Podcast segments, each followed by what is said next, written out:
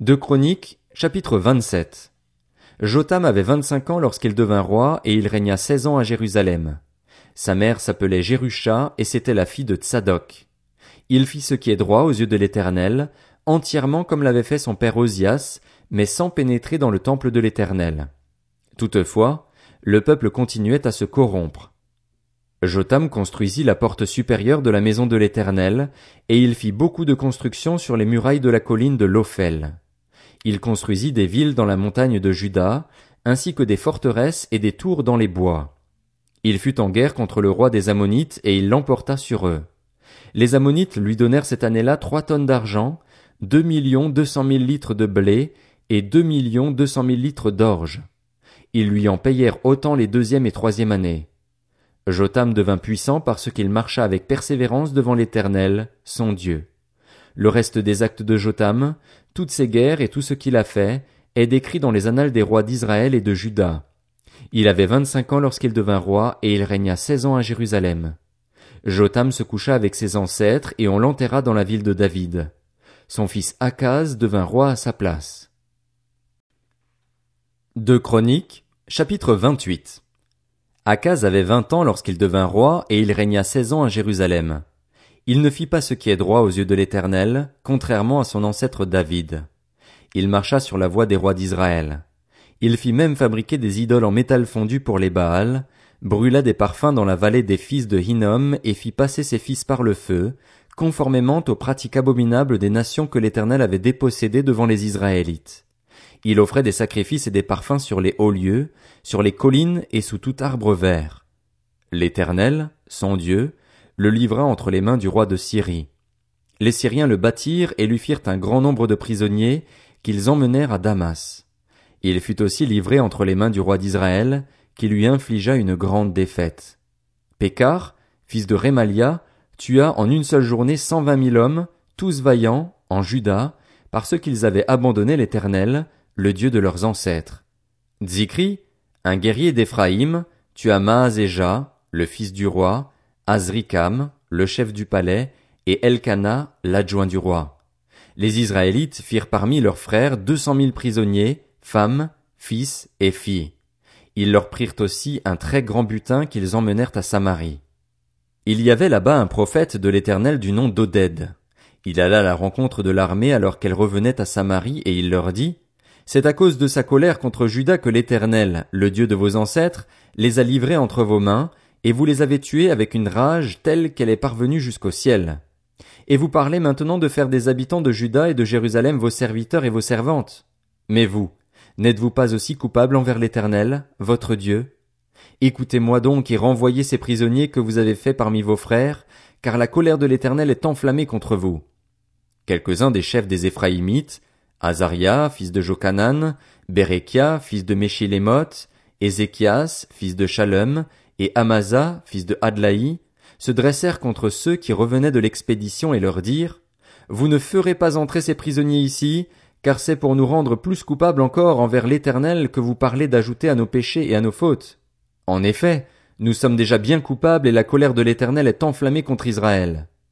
Les soldats abandonnèrent les prisonniers et le butin devant les chefs et devant toute l'assemblée, et les hommes dont les noms viennent d'être mentionnés se mirent à réconforter les prisonniers. Ils employèrent le butin à habiller tous ceux qui étaient nus en leur donnant vêtements et chaussures. Ils les firent manger et boire et les soignèrent. Puis ils conduisirent sur des ânes tous ceux qui étaient fatigués et les amenèrent à Jéricho, la ville des palmiers, près de leurs frères, avant de retourner à Samarie. À cette époque-là, le roi Akaz envoya demander du secours au roi d'Assyrie. Les Édomites étaient encore venus, avaient battu Juda et emmené des prisonniers.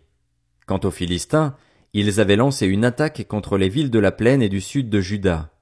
Ils avaient pris Beth-Shemesh, Ajalon, Gédéroth, Soko et les villes qui en dépendaient, Timna et les villes qui en dépendaient, Gimzo et les villes qui en dépendaient, et ils s'y étaient installés. En effet, l'Éternel avait humilié Juda à cause d'Akaz, roi d'Israël, qui avait poussé au dérèglement dans Juda et avait commis des actes d'infidélité envers lui.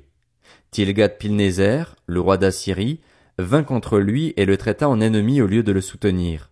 Akaz avait dépouillé la maison de l'Éternel, le palais royal et la maison des chefs pour faire des cadeaux au roi d'Assyrie, mais cela ne lui servit à rien.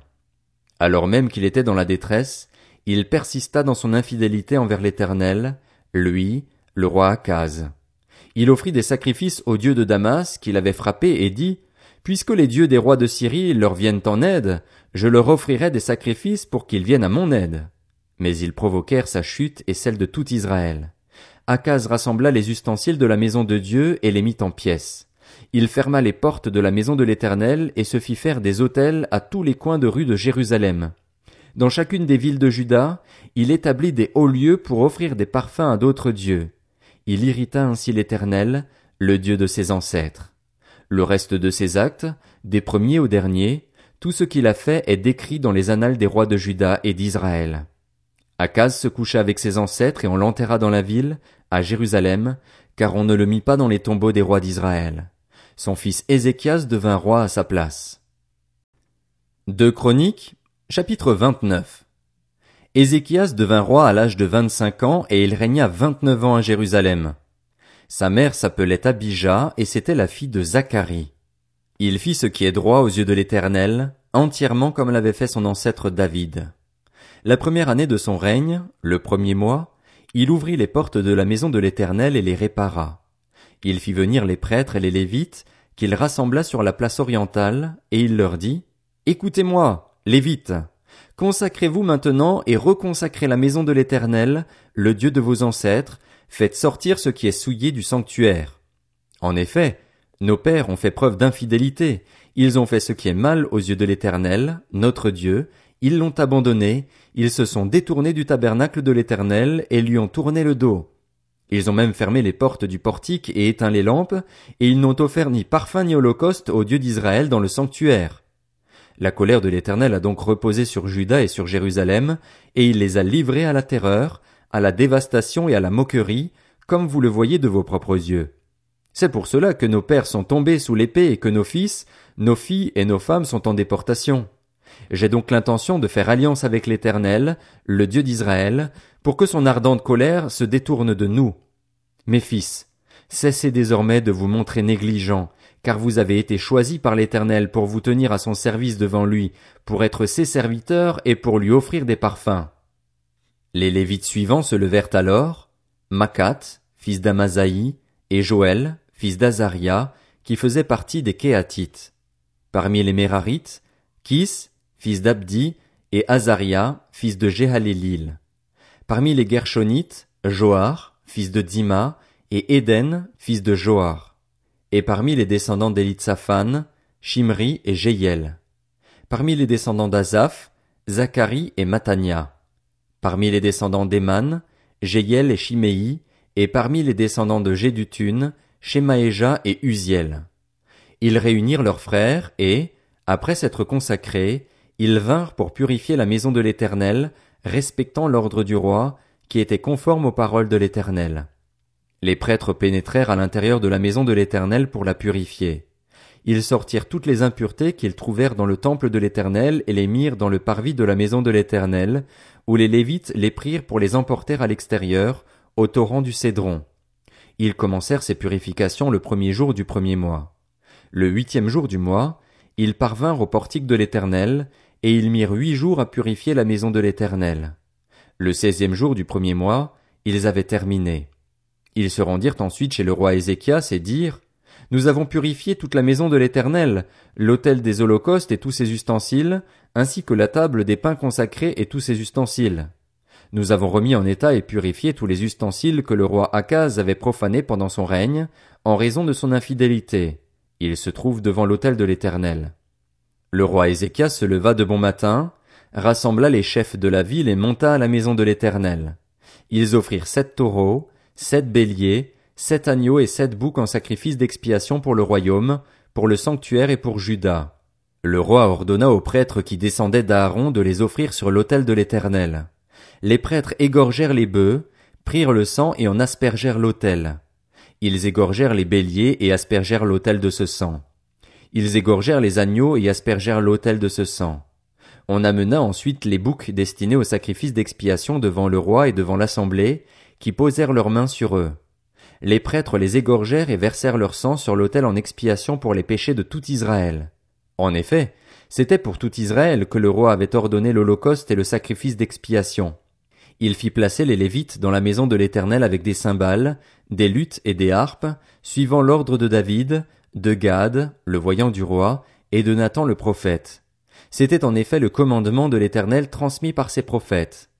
Les Lévites prirent place avec les instruments de David, et les prêtres avec les trompettes, et Ézéchias ordonna d'offrir l'holocauste sur l'autel. Au moment où l'holocauste commençait, le chant de l'Éternel commença aussi, au son des trompettes et avec l'accompagnement des instruments de David, le roi d'Israël.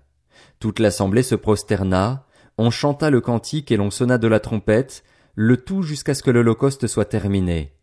Quand on eut fini d'offrir l'holocauste, le roi et tous ceux qui étaient avec lui plièrent le genou et se prosternèrent. Puis le roi Ézéchias et les chefs demandèrent aux Lévites de célébrer l'Éternel avec les paroles de David et du prophète Asaph, et ils le célébrèrent avec des transports de joie avant de s'incliner et de se prosterner. Ézéchias prit alors la parole et dit, Maintenant que vous êtes établis dans vos fonctions au service de l'Éternel, approchez-vous, amenez des victimes et offrez des sacrifices de reconnaissance à la maison de l'Éternel. L'assemblée amena des victimes et offrit des sacrifices de reconnaissance, et tous ceux dont le cœur était bien disposé offrirent des holocaustes.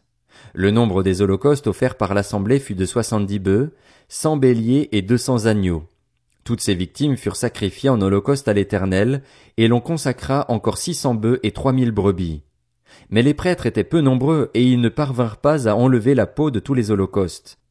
Leurs frères, les Lévites, les aidèrent jusqu'à ce que la tâche soit terminée et que les autres prêtres se soient consacrés. En effet, les Lévites avaient eu un cœur plus droit que les prêtres pour se consacrer. Il y avait aussi beaucoup d'holocaustes, avec les graisses des sacrifices de communion et avec les offrandes liquides qui accompagnaient les holocaustes.